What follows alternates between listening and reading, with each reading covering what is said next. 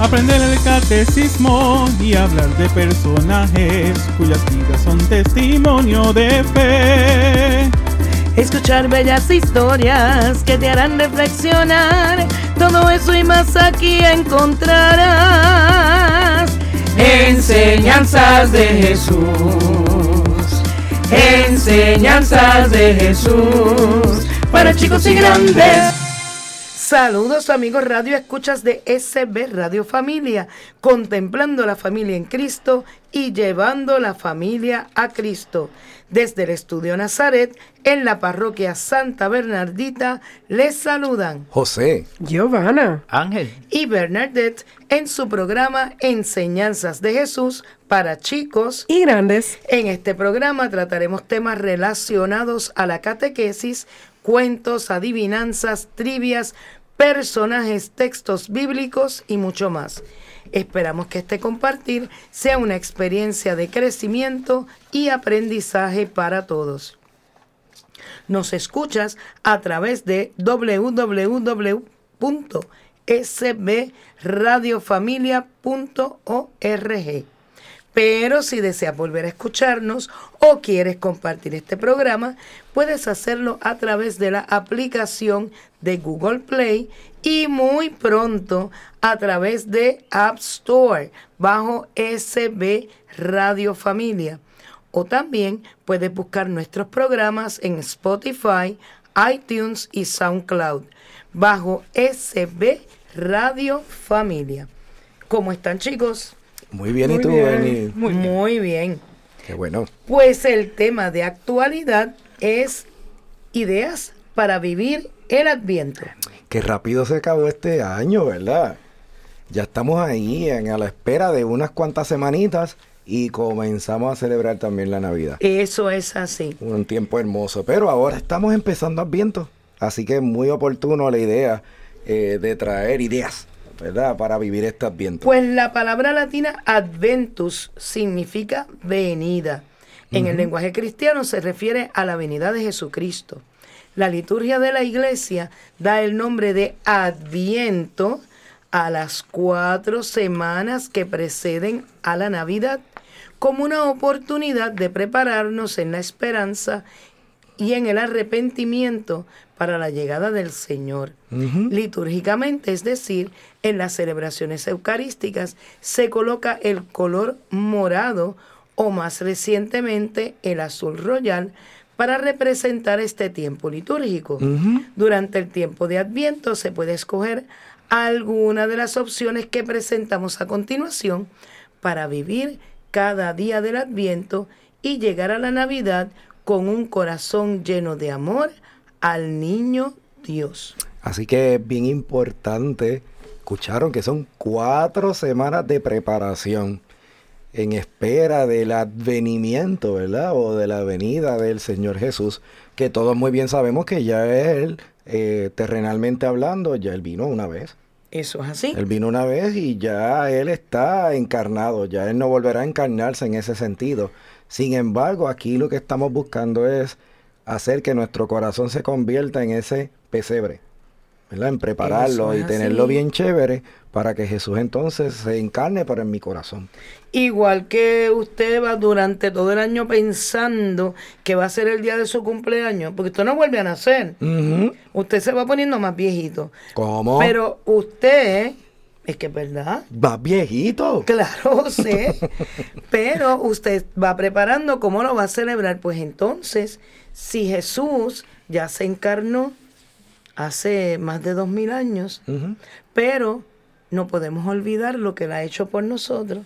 Pues nosotros, mire, le pasamos mapito, escoba, pañito y todo a la casa de nuestro corazón para que él vuelva habitar en nuestro corazón. Asimismo como muchas familias, antes de decorar toda la casa, en la parte ¿verdad? externa e interna, sacan un montón de porquerías que tienen guardadas, limpian y dejan esa casa La botanza navideña. Sí, dejan inmaculada esa casa, ¿verdad? Que, que mira, mueven muebles y todo, limpiando con, con cloro y limpiando con todo. todo. Pues. Bien chévere, preparando físicamente el hogar para que podamos vivir distinto, ¿verdad? El tiempo de Navidad. Asimismo, estamos buscando con estas ideas que usted pueda preparar su corazón. La número uno, pesebre y pajas. Bueno, pues en esa actividad, ¿verdad? De la pesebre y las pajas, vamos a preparar un pesebre para el niño Dios el día de su nacimiento. Pero lo vamos a empezar a preparar desde el comienzo del Adviento. Vamos a elaborar un pesebre de paja para que al nacer el niño Dios no tenga frío, ¿verdad? Y la paja de alguna manera le pueda dar ese calor que tanto necesita. Así que, mira lo importante, con las obras buenas de cada uno de nosotros. Y pongamos ahí a actuar también a la familia si lo hacemos de manera familiar. Así que cada vez que actúe o haga una acción buena nuestro hijo, nuestra hija, eh, abuelito, abuelita, nosotros como padres, ¿verdad? Pues vamos a ir preparando el pesebre. Es decir, que cada vez que yo haga algo bueno, vamos a buscar alguna pajita y la colocamos en el pesebre. De manera que cuando acabe el tiempo de Adviento, mientras más bullidito tengamos, ¿verdad? El pesebre lleno de pajitas, pues sabremos así que hicimos buenas obras y más calientito estará Jesús. Ave María, ese me encanta. ¿Y el vitral del nacimiento? Bueno, pues aquí es como una especie de, con ese vitral, como una especie de dibujo, porque comprar un vitral sale carito, ¿verdad? Así que vamos a buscar así, hacer un, un dibujo o un arte, ¿verdad? Que simule ese vitral del nacimiento, representándolo allí, para entonces ir coloreando alguna parte de este en vez de, ¿verdad? Con, así, similar así como con la pajita, pues vamos a ir coloreando cada vez que hagamos una obra buena. De forma que cuando ya llegue el tiempo de Navidad, pues veamos todo el vitral de nacimiento ya coloreado. Triste sería que no tenga color. Así que hay que prepararse y hacer diariamente alguna buena acción de forma que al final tenga ese colorido. La tercera dice corona de Adviento. Ay, bendito, la corona de Adviento es bien conocida. Claro. Esa ya la hemos visto muchas veces. Pues bien, esa, esa corona Adviento, vamos a hablar un poquito de ella porque también tiene unas costumbres, ¿verdad?, que eran precristianas. Esto data, ¿verdad?, de, de los hermanos allá para Alemania. Y resulta que durante el frío y la oscuridad en diciembre, ¿verdad? Reunían ellos coronas de ramitas verdes y encendían fuegos como señal de esperanza a la venida ya de la primavera. Así que la corona de Adviento eh, no representa una concesión de paganismo, sino al contrario, se tomó esa actividad eh, y se y se eh, enalteció con el cristianismo. De manera, ¿verdad? Que ahora eh, lo viejo ahora toma algo nuevo, así como, ¿verdad? Con lo que Jesús nos ha pedido a todos nosotros. Eh, y dijo así en su palabra, yo soy la luz del mundo, el que me siga no caminará en la oscuridad, sino que tendrá luz en la vida. Así que en la corona del viento se toma entonces follaje verde sobre que se van a insertar cuatro velas, ¿verdad? Esas tres velas primeras van a ser, o tres de ellas van a ser más bien de color violeta o el el azul, o el azul royal. y una de ellas va a ser color rosa porque como bien ahorita comentó eh, Bernie eh, vamos a ver entonces que los primeros dos domingos litúrgicamente hablando se utiliza el color morado o el azul royal. El tercer domingo se utiliza el rosa. Que es el de la alegría. Ese es el domingo de la alegría. Y entonces el cuarto domingo volvemos. ¿Por qué de la alegría? Porque la iglesia quiere que nosotros recordemos que esta espera no es una espera triste que es una espera donde hay esperanza, porque es el Señor el que va a venir. Y es como cuando te dicen, ya está prontito y te da como que ese, esa alegría y esa cosita, ¿verdad? Sí, así es. Y las lecturas de ese domingo son así, es como que está cerca, está cerca. También puede usted colocar una vela en el centro que sea color blanca, que entonces se encenderá el día de Navidad, representando así la luz de Cristo. Entonces esta corona de Adviento tiene varios simbolismos, tiene una forma circular. El círculo no tiene principio ni fin, es señal del amor de Dios que es eterno, sin principio y sin fin, y también de nuestro amor a Dios y al prójimo que nunca debe terminar. Así es, también están las ramas color verde. El verde es un color que es de esperanza y de vida. Y Dios quiere que esperemos su gracia, el perdón de los pecados y la alegría, ¿verdad? Que va a darnos esa gloria eterna en nuestras vidas. Así que el anhelo más importante en nuestras, en nuestras vidas debe ser llegar a una unión más estrecha con Dios, con Dios nuestro Padre. Las cuatro velas nos hacen pensar en la oscuridad provocada por el pecado que ciega al hombre y lo aleja de Dios después de la primera caída del hombre, Dios fue dando poco a poco una esperanza de salvación que iluminó a todo el universo, como las velas de la corona. Así como las tinieblas se disipan con cada vela que encendemos, los siglos se fueron iluminando con la cada vez más cercana llegada de Cristo a nuestro mundo. Amén. Son cuatro velas las que se ponen en la corona y se prenden de una en una durante los cuatro domingos de Adviento al hacer la oración en familia. Que puede utilizar la misma que se, que se reza cuando rezamos, ¿verdad? La realizamos delante de la celebración eucarística, la pueden Eso tomar de ahí mismo. De igual manera, estas coronas a veces vienen adornadas, si no es con bolitas eh, de guinaldo, ¿verdad? También vienen con manzanitas. Y en el caso de las manzanas rojas que adornan la corona, estas van a representar los frutos, ¿verdad? Que siempre se ha pensado que es así, pero es una representación, no son manzanas, del jardín del Edén con Adán y Eva que ellos trajeron el pecado al mundo, pero recibieron también la promesa del Salvador. Que nosotros acarreamos ese pecado original, pero tenemos la promesa de Dios. El listón rojo o lazo rojo representa nuestro amor a Dios y el amor de Dios que nos envuelve. Otra tradición es el calendario tradicional de Adviento. Claro. Ese Eh, es el de las puertitas, ¿verdad? Sí, exactamente. Ya vienen muchas formas. Pero Una- la más el más típica es la- tradicional. la más típica. Y ahí lo importante es escribir los propósitos que deseamos cumplir. Se pueden dibujar en una cartulina y hacerla también, ¿verdad? Homemade. Este, para que llegue así el día de Navidad y podamos celebrarlo con ellos. Y, diariamente vamos a ir revisando los propósitos en ese calendario para ir preparando nuestro corazón a la llegada de Navidad. Eh, de manera que entonces eh, podamos ver como que un caminar durante el tiempo de Adviento. Algunos propósitos que podemos sugerir de manera que usted pueda hacer su propio calendario. Bueno, ayudar en casa en aquello que más me cueste trabajo. Rezar en familia por la paz del mundo. También puedo ofrecer mi día por los niños que no tienen papás ni un lugar donde vivir. Obedeceré a mis papás y maestros con alegría. Compartir mi almuerzo con una sonrisa a quien le haga falta. Hoy cumpliré toda mi tarea sin quejarme.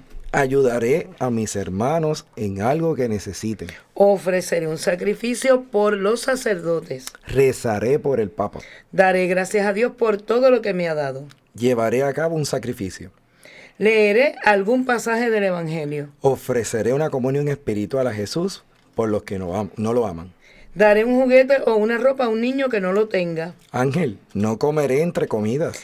En lugar de, te- de ver televisión, ayudaré a mamá en lo que necesite. Imitaré a Jesús en su perdón cuando alguien me moleste. Pediré por los que tienen hambre y no comeré dulces. Rezaré un Ave María para demostrarle a la Virgen cuánto la amo. Hoy no pelearé con mis hermanos. Saludaré con cariño a toda persona que me encuentre. Hoy pediré a la Santísima Virgen por mi país. Leeré el nacimiento de Jesús en el Evangelio de San Lucas.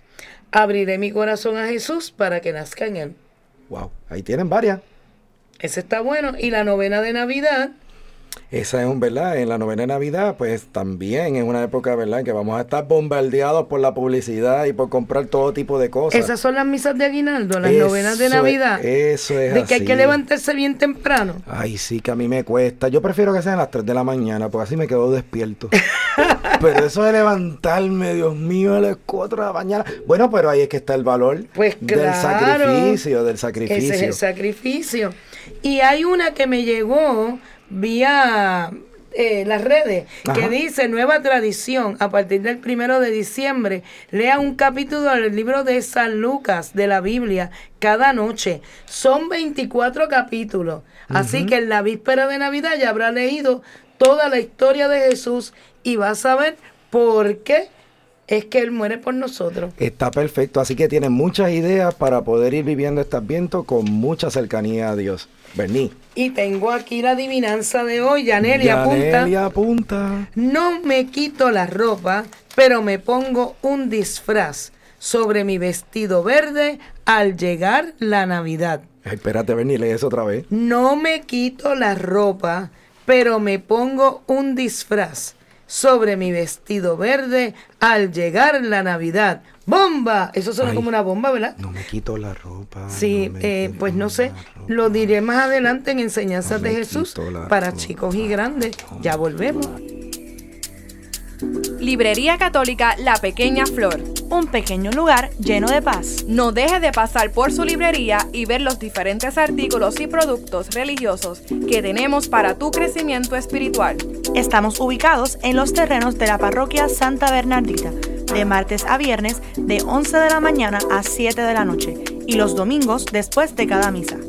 Para más información, 787-750-7880 o nos puedes buscar en nuestra página de Facebook La Pequeña Flor SB. ¡Te esperamos!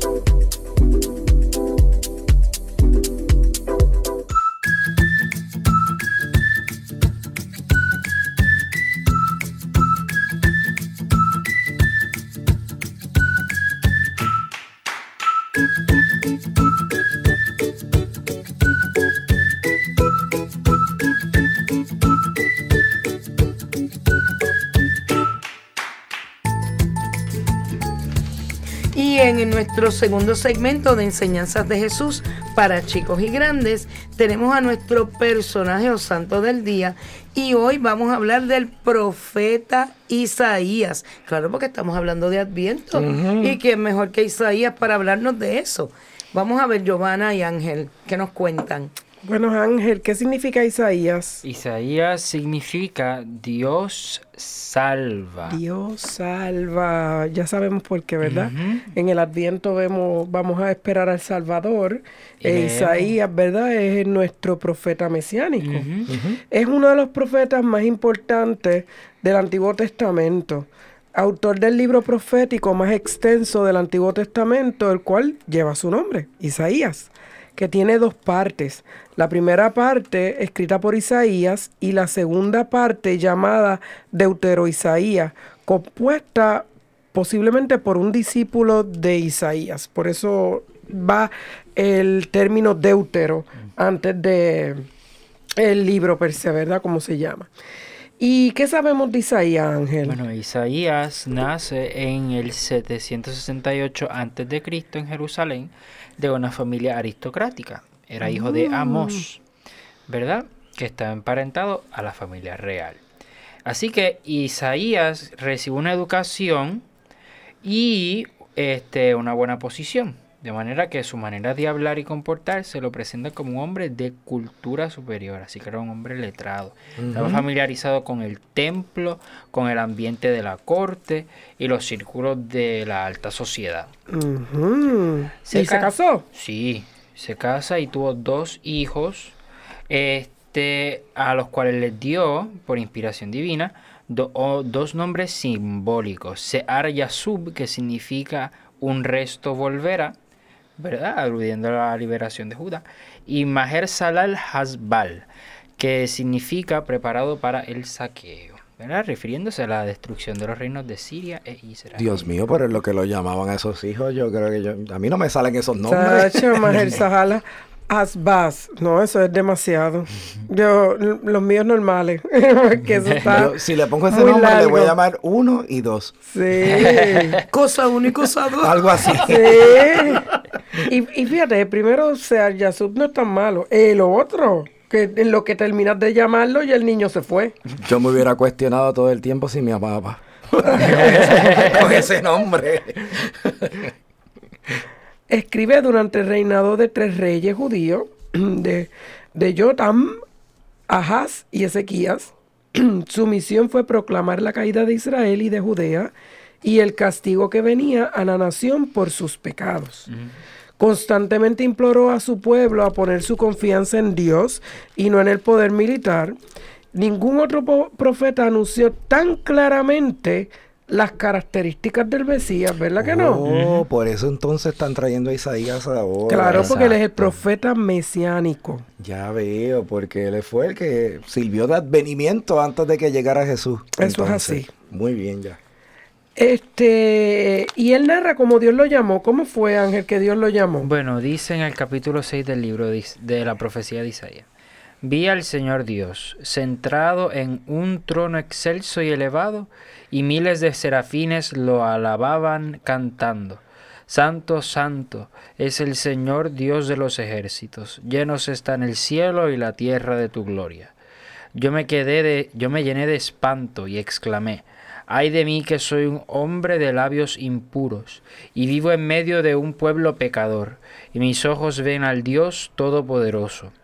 Entonces volvió hacia mí, voló hacia mí uno de los serafines, Y tomando una brasa encendida del altar, la colocó sobre mis labios y dijo, Ahora has quedado purificado de tus pecados. Y oí la voz del Señor que me decía, ¿A quién enviaré? ¿Quién irá de mi parte a llevarles mis mensajes?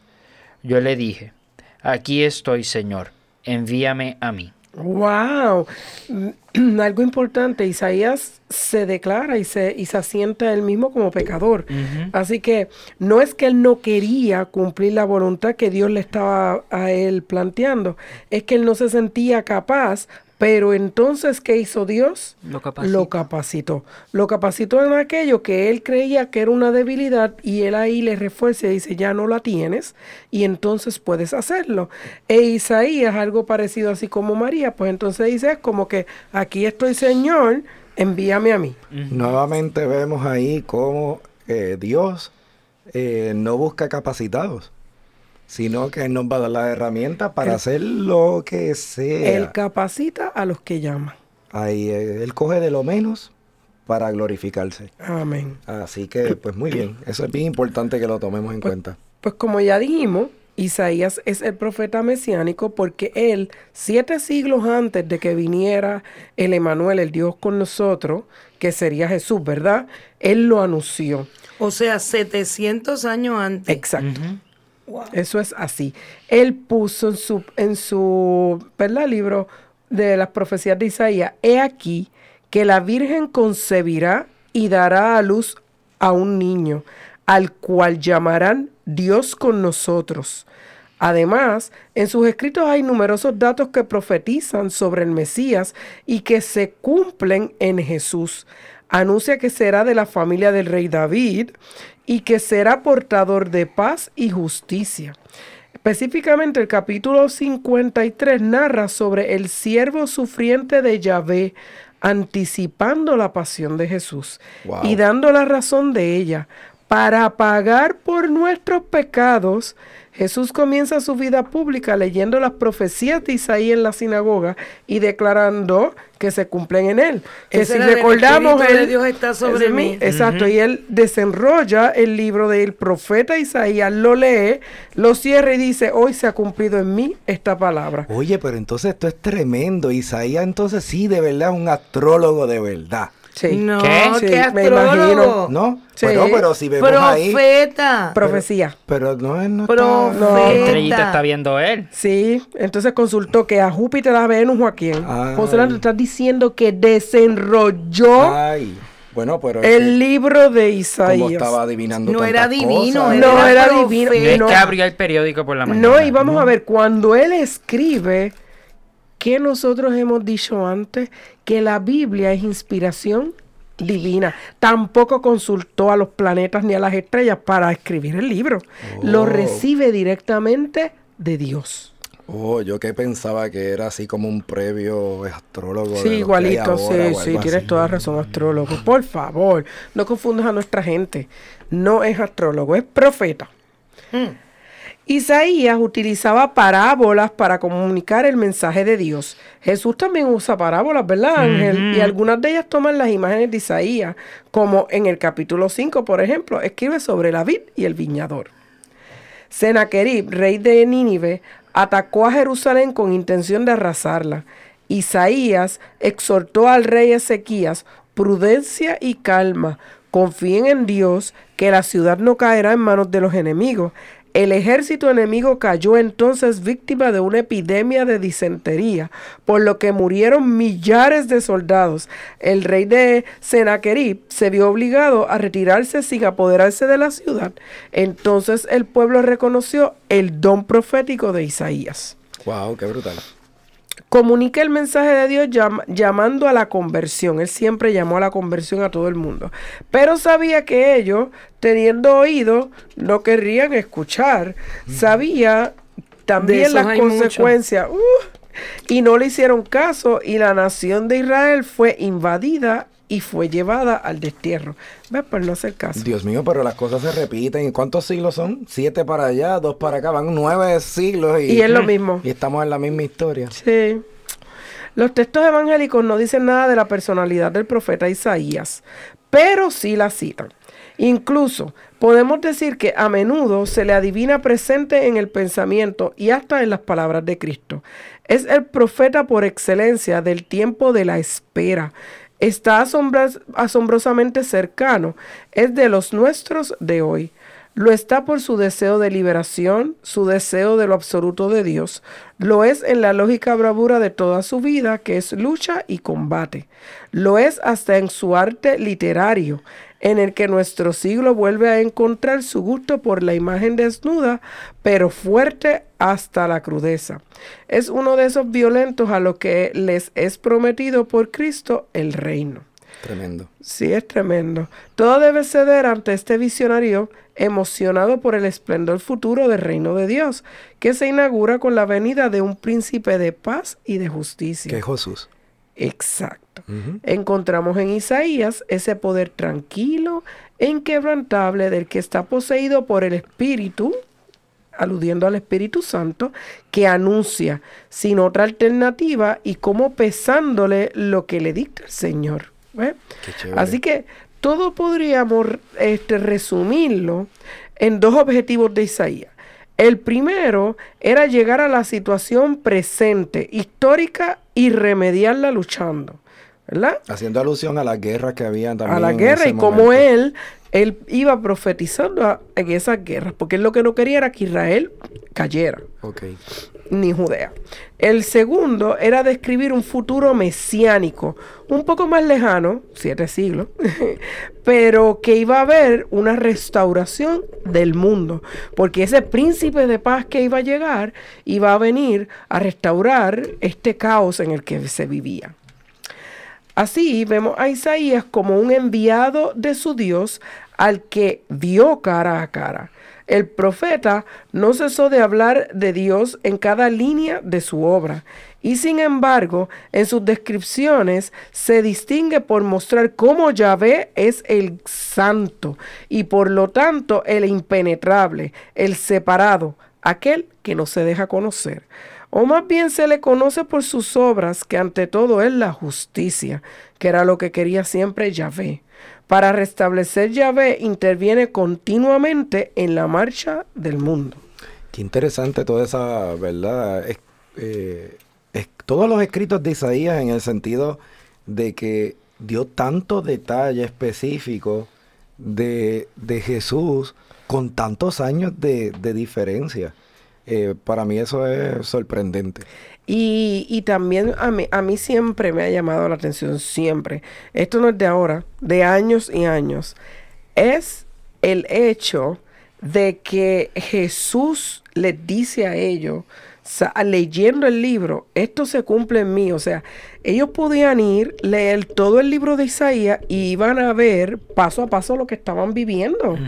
Y aún así, como que no lo entendían. No lo entendían, pero yo los entiendo, porque es que la verdad que estaba difícil quizás, ¿verdad? De, de- de comprender humanamente. Bueno, acuérdate que también ellos esperaban un Mesías que viniera en gloria y este Mesías nació en una cueva.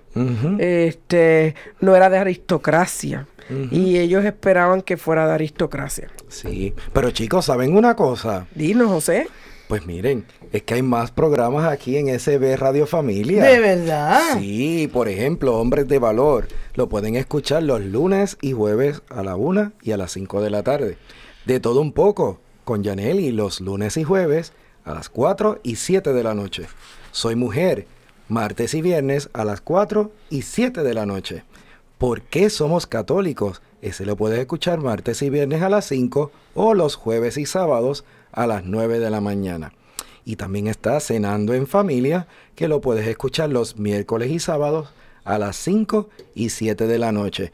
Hay otros programas que pronto también se van a empezar a grabar y que muy prontito usted va a poder escuchar. Sin Pero no has embargo, mencionado el que más nos gusta a nosotros. el mejor de los mejores, Enseñanzas de Jesús para chicos Y grandes. que lo puedes escuchar los miércoles y sábados a las 11 de la mañana y 4 de la tarde.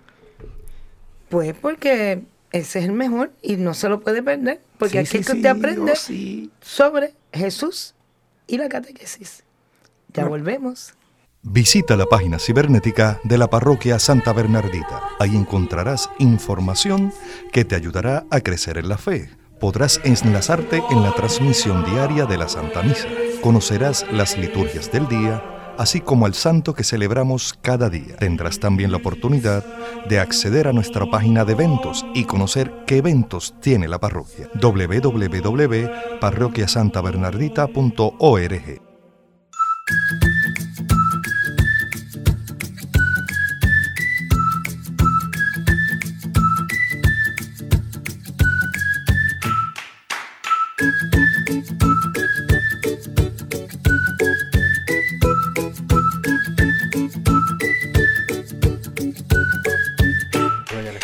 este tercer segmento de enseñanzas de Jesús para chicos y grandes, tenemos nuestro tema de catequesis y es teología y espiritualidad del Adviento.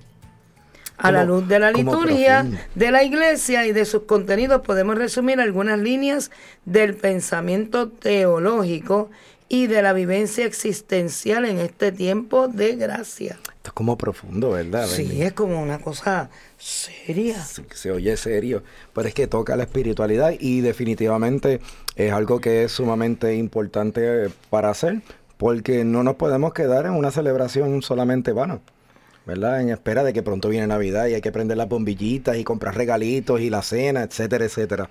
Todo al contrario, tenemos que preparar nuestro corazón para poder así vivir a Jesús internamente. Y queremos que los padres entiendan este proceso de espiritualidad del Adviento para que se lo puedan explicar a los más pequeños. Importantísimo, es así. Bueno, pues vamos a ver. La teología litúrgica de Adviento se mueve en dos líneas enunciadas por el calendario romano. ¿verdad? La espera de la parucía, y vamos a explicar que la parucía es la segunda, segunda venida. venida, ¿verdad? De cuando que ya Cristo viene en gloria, no es que vuelve a ser bebé ni nada por el estilo, sino así como mismo resucitó, volverá otra vez acá con nosotros. Y la otra parte que es la perspectiva de Navidad, que renueva la memoria de algunas de estas promesas ya cumplidas, aunque si bien no definitivamente, porque hay todavía cosas por cumplir. Hay Eso es parcia- así. vamos a decir que son parciales. Eso es así. El tema de la, de la espera es vivido en la iglesia con la misma oración que resonaba en la asamblea cristiana primitiva. El Maranatá, que habla, ¿verdad?, de que viene el Señor. ¿Ok? Hue- eh, de estos textos de Pablo que podemos encontrar en las cartas de Corintios o del Apocalipsis. Y que se encuentra también en el Didache. Y hoy en una de las aclamaciones de la oración eucarística. Todo, este, todo el tiempo de Adviento resuena como un maranatá, es decir, en las diferentes modulaciones de esta oración que adquieren las preces de la, de la iglesia. La palabra del Antiguo Testamento invita a repetir en la, en la vida la espera de los justos que aguardaban al Mesías, eh, la certeza de la venida de Cristo en la carne estimulada, a renovar la espera de la última aparición gloriosa en la que las promesas mesiánicas tendrán, tendrán total cumplimiento, ya que hasta hoy se han cumplido, ¿verdad? Solamente, ¿verdad? Una parte. Este primer prefacio de Adviento canta espléndidamente esta compleja pero verdadera realidad de la vida cristiana. Así que el tema de la espera del Mesías y la conmemoración de la preparación al acontecimiento, ¿verdad? Eh, salvífico, toma pronto su auge en los días eh, feriales que preceden al tiempo de Navidad. La iglesia se siente, ¿verdad? Así un poco sumergida en los oráculos eh, mesiánicos, haciendo memoria de nuestros padres de la fe, patriarcas y profetas. Escucha, ¿verdad? A Isaías y recuerda ese núcleo de los Anahuim de Ayabé que está allí, ¿verdad? Zacarías, Isabel, Juan, José y María. Así que así es, eh, el Adviento resulta como una intensa y concreta celebración de la larga espera de la historia de la salvación. No, no, pero espérate, José. Sí, ya las tiendas están decoradas y las casas están decoradas de Navidad. Entonces, ¿qué pasó con el Adviento? Pasó por debajo de la mesa, ya pasó, se acabó. Yo no sé si... O- es- o no- yo- no ha pasado, litúrgicamente está ahí siempre. Lo que pasa es que el consumerismo, ¿verdad? Y, y todo esto del comercialismo se han tratado de robar un poco lo que es eh, la, la festividad de la iglesia. Y, y lo han tratado de hacer de ellos. Y nos toca a nosotros rescatar esto. Porque yo he visto que en las parroquias van como que poniendo cositas poquito a Claro. poco, que se ponen el arbolito sin nada, Ujú. para desca- eh, o sea, eh, resaltar el verdor, ¿verdad? El color verde. Correcto. Eh, y van poquito a poco, poquito a poco. Y cuando llegamos a la misa del día de Navidad o a la Nochebuena, vemos todo El bien esplendor. bonito, el esplendor. Pues así deberíamos hacerlo en nuestras casas también. Correcto, sí, porque este, de esa manera vamos viendo ese caminar en el tiempo del Adviento. Y no, ¿verdad? Como en muchas ocasiones vemos en las tiendas que en la misma vitrina tienen allí dos niños sentados con una bruja, con Santa, cenando pavo y los bultos de la escuela, porque desde agosto no están vendiendo todo lo de Navidad. Sí, es verdad. es bien Tienes fuerte. toda la razón. Es bien fuerte eso. Este, así que eso es una, ¿verdad? Una forma de, de que si tanto tiempo le tomó en la historia de la salvación, esperar a que llegara nuestro Mesías, el anhelado, pues nosotros debemos también tomarnos un tiempito para poder preparar nuestro corazón y que Él renazca en nuestro, ¿verdad? En el- en- dentro de nosotros. Que la preparación sea más interior que exterior. Sí, así mismo es. También podemos hablar del Adviento como tiempo por excelencia de María, porque la Virgen era, es virgen de espera, es virgen de espera. Tuvo que esperar nueve meses para ver a su bebé. eh, y, y hay imágenes de, de la Virgen, ¿verdad? Que se ve hermosa embarazada, ¿verdad? La Virgen de la Esperanza es una de, las de La Virgen de. Guadalupe La Virgen está de Guadalupe embarazada también. también. Así es. Pues sepa usted que este tiempo es bien mariano, ¿verdad? Es el mariano por excelencia en el año litúrgico. Lo así también lo ha expresado con toda autoridad de feliz memoria Pablo VI, ¿verdad? Históricamente la memoria de María en la liturgia ha surgido con la lectura del Evangelio de la Anunciación antes de Navidad, en el que con razón ha sido llamada el Domingo Mariano prenatalicio. Ahora el Adviento ha recuperado de lleno ese sentido con una serie de elementos marianos en la liturgia que podemos ver de la siguiente manera. Desde los primeros días del Adviento hay elementos que recuerdan la espera y la acogida del misterio de Cristo por parte de la Virgen de Nazaret.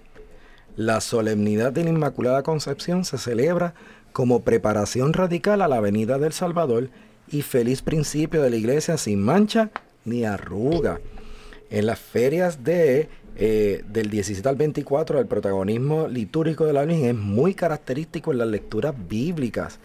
En el tercer prefacio de Adviento, que recuerda la espera de la Madre, algunas oraciones, como la del 20 de diciembre, que nos trae un antiguo texto del rótulo de Ravena, o la oración sobre las ofrendas del cuarto domingo, que es una epíclesis significativa que une el misterio eucarístico con el misterio de Navidad y hace un paralelismo entre María y la iglesia en la obra del único espíritu que hay, ¿verdad? Que es el Espíritu Santo. Así que es una hermosa síntesis de títulos, ¿verdad? Que se ven allí. Te podemos ver títulos que figuran así de la Virgen en Adviento, que es la llena de gracia, bendita entre las mujeres. Hablamos de la Virgen, que lo utilizamos mucho, la Madre de Jesús, la sierva del Señor. Eh, son muchos, muchos títulos que tiene María y que podemos escuchar en este tiempo. También nos habla de que es la, mujer nueva, la nueva Eva, que restablece y recapitula en el designio de Dios por la obediencia de la fe el misterio de la salvación.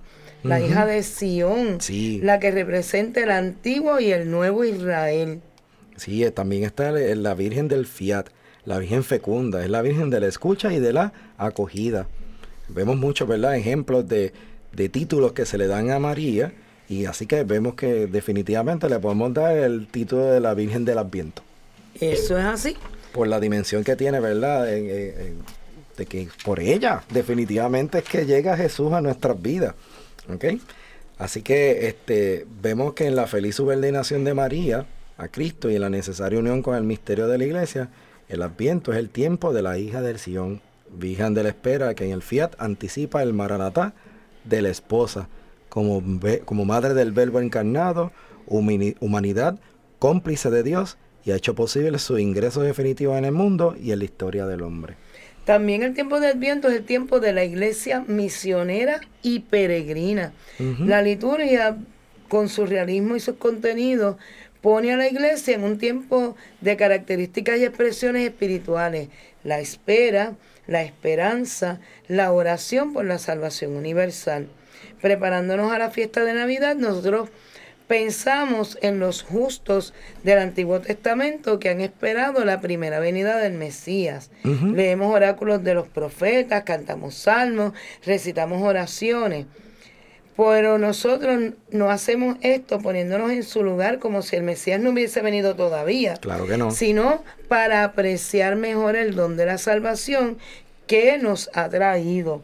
El adviento para nosotros es un tiempo real. Claro, sí. Podemos recitar con toda verdad la oración de los, de los justos del Antiguo Testamento y esperar el cumplimiento de las profecías, porque éstas no se han realizado todavía plenamente, como dijiste ahorita, José. Se cumplirán en la segunda venida del Señor y por lo tanto debemos esperar y preparar esta última venida. Así que litúrgicamente hablando, si vamos a ver entonces el papel de la iglesia, la iglesia vemos que ora por un adviento pleno y definitivo, por una venida de Cristo por todos los pueblos de la tierra que todavía no han conocido al Mesías y no lo reconocen aún al único Salvador. Y cada vez que celebramos la misa lo decimos. Nosotros esperamos y aclamamos por la parucía, que es que Jesús venga ya otra vez, ¿verdad? Y en Adviento se canta mucho, ven Mesías pronto, sí. ven Señor y sálvanos, pero no es eh, eh, que queremos que Jesús venga como un bebé otra vez. Vamos a estar bien claros en eso. Queremos que el Señor ya venga en su gloria y, y, nos lleve con Él. Sí, porque es transformar la vida esta que nosotros vivimos, que tiene dolor y sufrimiento y ratitos de felicidad, y cambiarla por felicidad eterna. Eso es así. También la iglesia recupera en el Adviento su misión de anuncio del Mesías a toda la gente y la conciencia de ser la reserva de esperanza para toda la humanidad, pues con la afirmación de que la salvación definitiva del mundo debe venir de Cristo con su presencia escatológica, es decir, que la iglesia se vuelve misionera perenne hasta que regrese, para dejarnos ver a nosotros, ¿verdad?, de que tenemos esa acción de tener que anunciar el advenimiento de esa segunda venida de Jesús. Así que en todo momento la iglesia actúa como si estuviese viviendo un verdadero adviento. Eso es así. Y nos habla del Mesías libertador. Viene a liberarnos. Viene a liberarnos. A liberarnos del pecado, a liberarnos de lo que no nos permitiría tener ese encuentro con Él en esa segunda venida. y, que es sumamente importante. Así que todo el tiempo tenemos que tener en nuestro corazón ese este tiempo de ambiente. Alerta, alerta todo el tiempo. así es, ¿verdad? Este, así que la iglesia a través del ambiente siempre va a estar renovando su misión en el mundo, ejercita así la esperanza, proyecta a todos los hombres hacia el futuro mesiánico del cual esperamos esa otra Navidad, por decirlo de alguna manera, pero realmente estamos hablando de esa parucía per se. También a la luz del misterio de María, la Virgen del Adviento, la iglesia vive en este tiempo litúrgico la experiencia de ser ahora como una María histórica que posee y da a los hombres la presencia y la gracia del Salvador. Qué hermoso, ¿verdad? Es hermoso. Así que vamos a nosotros a poder observar de igual forma que la espiritualidad del Adviento resulta así una espiritualidad comprometida, un esfuerzo hecho por la comunidad para recuperar la conciencia de ser iglesia para el mundo, porque la iglesia no es las paredes, la iglesia somos los bautizados, ¿ok? Así que conscientes de ser iglesia para el mundo, reserva de esperanza y de gozo. No podemos ser una iglesia triste, ¿verdad? Para nada. y, y, mucha gente compara el adviento con la cuaresma, y aunque en sí ambos tienen ese, ese compás de la espera, de, de, la meditación y todo. El tiempo de Adviento nos da como esa esperanza de, esa alegría, aunque también vivimos la alegría de la resurrección después de la cuaresma. Pero allá está la pasión. Pero, es, pero está la pasión entre medio, pero el tiempo de Adviento como que es muy especial y sobre todo para nuestros niños, que tenemos que enseñarles ese sentido del Adviento. Así que vivamos ese Adviento bien chévere para que nuestra espiritualidad ¿verdad? aumente y podamos sentir en este tiempo que es una fiesta y una celebración de Jesús. Nunca me quito la ropa, pero me pongo un disfraz sobre mi vestido verde al llegar la Navidad. ¿Qué es eso que me quito la ropa? no, es que no se la quita porque se, se queda verde. ¿No saben? No. El árbol de Navidad porque él no se quita la ropa verde, pero se pone un disfraz llena de bombillitas, de bolitas, de lacitos, de todas de dulce, de todas esas cosas lindas que le ponemos para alegrar la Navidad. Y lo aprendiste aquí en Enseñanzas de Jesús para chicos y grandes. Capilla de Adoración Perpetua San Miguel Arcángel, en los terrenos de la parroquia Santa Bernardita. El Santo Evangelio de Mateo 28:20 nos dice, Por mi parte, yo estaré con ustedes todos los días hasta el fin del mundo. Aquí, en esta capilla, podemos estar con Cristo sacramentado expuesto 24 horas los 7 días de la semana.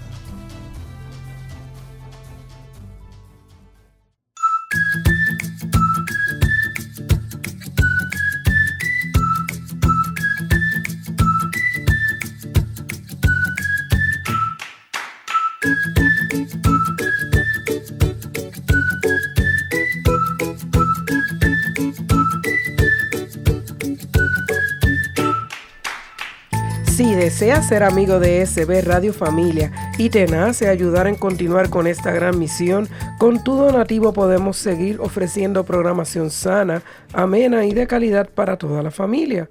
¿Cómo? A través de la ATH móvil al 787-363-8202 incluyen el mensaje de envío SB Radio Familia con tu nombre y dirección postal. O si tienes el tiempito y te quieres dar la vuelta aquí por la parroquia Santa Bernardita y visitar a César en la librería La Pequeña Flor donde gustosamente te atenderá, puedes hacer tu donativo en efectivo o con cheque a nombre de parroquia Santa Bernardita. Que Dios les devuelva en bendiciones su donativo. Ahora tenemos un cuento esperanzador y se llama El viajero. Cuéntanos, Ángel. Y dice el cuento así. Hace tiempo que un viajero en una de sus vueltas por el mundo llegó a una tierra, le llamó la atención la belleza de sus arroyos que cruzaban los campos, los sembrados. Habiendo ya un rato, se encontró con las casas del pueblo, sencillas, coloridas y con puertas abiertas de par en par. No podía creerlo. Él venía de un lugar muy distinto. Se fue acercando, pero su sorpresa fue mayor cuando tres niños, hermanitos, salieron a recibirlo y le invitaron a pasar. Los padres de los niños invitaron al viajero a quedarse unos días con ellos. El viajero aprendió muchas cosas por ejemplo, a hornear el pan, trabajar la tierra, ordeñar las vacas.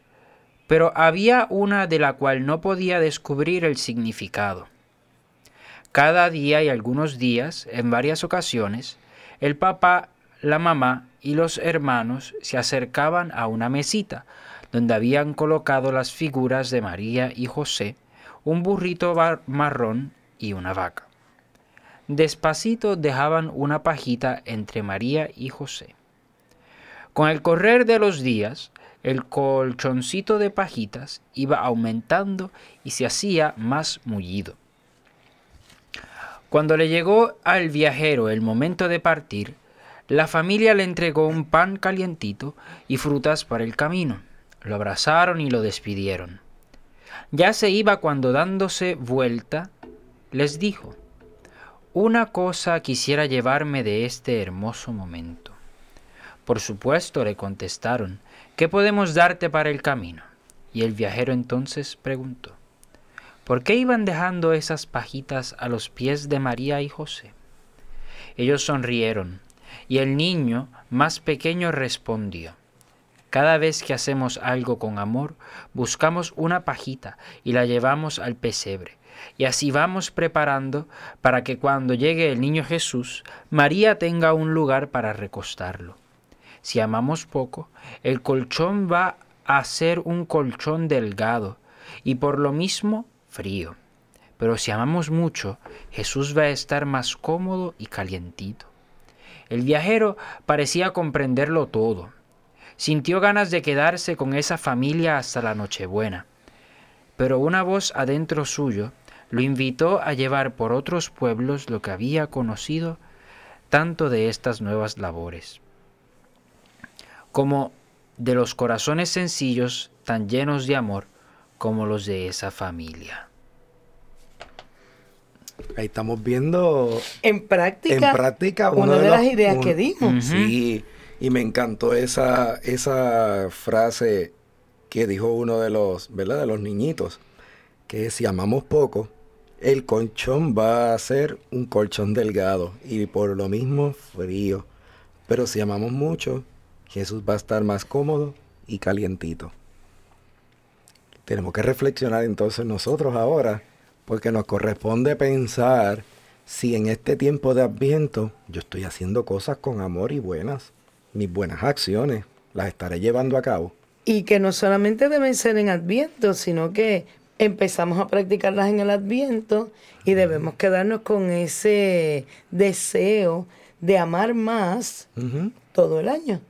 Claro, eh, a fin de cuentas, mira, ahí estamos hablando de unas pajitas, pero esto es como tejer un colchón, que cada vez que, ¿verdad? hago una acción buena, pues una puntadita se le va a dar a ese colchón que le estoy preparando a Jesús. Así que invitamos, ¿verdad? A toda la, a nuestros radioescuchas a que nos pongamos en el lugar de esta familia y un día saquemos el ratito y podamos entonces reunirnos y poner un calendario, un- unas tareas a realizar o algo. Este, fíjate que la idea es no es hacer las cosas, es hacerlas con amor. No es lo mismo yo tener que fregar porque, fíjate, si no friego, pues se pone, se pudre todo eso allí y coge peste. Pero si me toca fregar, hacerlo con amor. Y si lo hago con amor y sin que me manden, escucharon chicos, sin que nos manden, pues entonces podemos llegar y ponerle esa pajita en nuestro pesebre, que probablemente está o debajo del arbolito que está, tenemos de Navidad, o lo tenemos en la mesa central de la sala, ¿verdad? Quizás. Esos son lugares típicos donde se tienden a poner los, los pesebres. Eh, y las acciones no deben ser solamente en la casa. También podemos tomar en cuenta acciones positivas que se hagan Por fuera. ejemplo, los padres pueden hablar con los maestros, eh, que hablamos de un montón de cosas que a veces no son muy constructivas. Pero mire, maestra, nosotros tenemos en nuestra casa este proceso en el que cuando hacemos una buena obra, pues ponemos una pajita para hacer el colchón donde vamos a acostar al niño Dios. Y nosotros queremos que usted esté pendiente. Y si usted ve que nuestro hijo o nuestra hija hace una buena acción, pues usted en la libreta va a poner una marquita.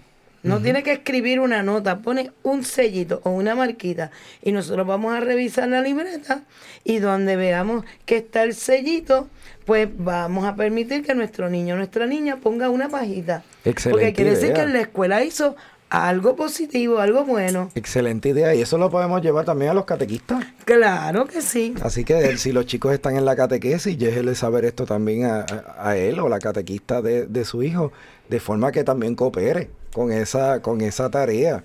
Eh, quizás vamos por la calle y, y en la luna a lo mejor nos piden dinero, comida, agua, lo que fuera. Déjele la oportunidad a nuestro hijo, ¿verdad? Que haga la acción de darle con amor esa botellita de agua o el dinero que quisiera, ¿verdad? Porque a lo mejor no tenían en el momento agua o alimento y le dieron dinero.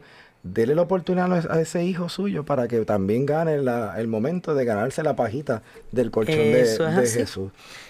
Y más allá de, de pensar en la Navidad como el mundo quiere que pensemos, que es el momento de, de- de ese consumismo desmedido, de cuál es el regalo más grande, cuál es lo que más va a impresionar. Yo tengo una anécdota, antes de preguntarle algo a Ángel sobre la novena de Navidad, que nos comentó a nosotros aquí, queremos que lo comente con nuestro radio escucha. Yo recuerdo a- eh, hace muchos, muchos, muchos años, eh, más de 20 años, pues nosotros regalamos unas cositas de Navidad. Bien sencillas porque teníamos poquito presupuesto y regalamos unos detallitos bien pequeñitos a los niños de la familia. A es- uno de sus chicos en particular había recibido muchos juguetes, muchos regalos, muchos, muchos. Y de momento el niño desapareció de la vista de la familia y cuando lo buscamos, el, el regalo que nosotros le habíamos hecho era unos jaboncitos que las cajitas se convertían en unos carritos. Eran cajitas de cartón, pero tú le desprendías montaban. una puertecita y formaban unos carritos. Y estaban jugando con las cajitas de los jabones. Y todos los juguetes espectacularmente caros que habían allí, el niño ya no les estaba haciendo caso.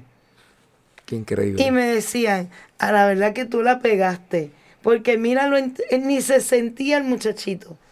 Porque, mire, los niños a veces piden cosas muy grandes, pero a veces las cosas más sencillas, regaladas con el mayor amor, y a veces que no cuestan tanto, tienen el mismo efecto que quizás un regalo que usted se mate el año entero haciendo villas y castillas para poderlo comprar y lo usaron al momento, ah, la emoción del momento y después ni lo usan. Así es, y, y bien lo dijiste, en muchas ocasiones los chicos lo que les llama la atención es la- cuando son pequeños, ¿no? Es la envoltura. La Juegan con las cajas caja más con- que- es la más que caja con es el lo que juguete. viene, exacto. Este, y a fin de cuentas, eh, tenga usted o no tenga el dinero para comprar regalos, eh, es mejor que cree la conciencia en el chico. Lo estuvimos hablando en el programa anterior de la misma gratitud. Eh, después nos vamos a crear esta cultura, o fomentar más bien la, la cultura esta de que todo, todo me lo merezco. Es mejor darle un regalo. En, en nuestra casa, honestamente, yo les digo que de pequeño a mí me regalaban muchas cositas. Pero Giovanni y yo escogimos y decidimos que en el hogar se les va a hacer un solo regalo. Eso es así. Uno. ¿Por qué? Porque nos dimos cuenta que si llenábamos nuestra casa de regalos, después venía toda la familia con más regalos a fin de...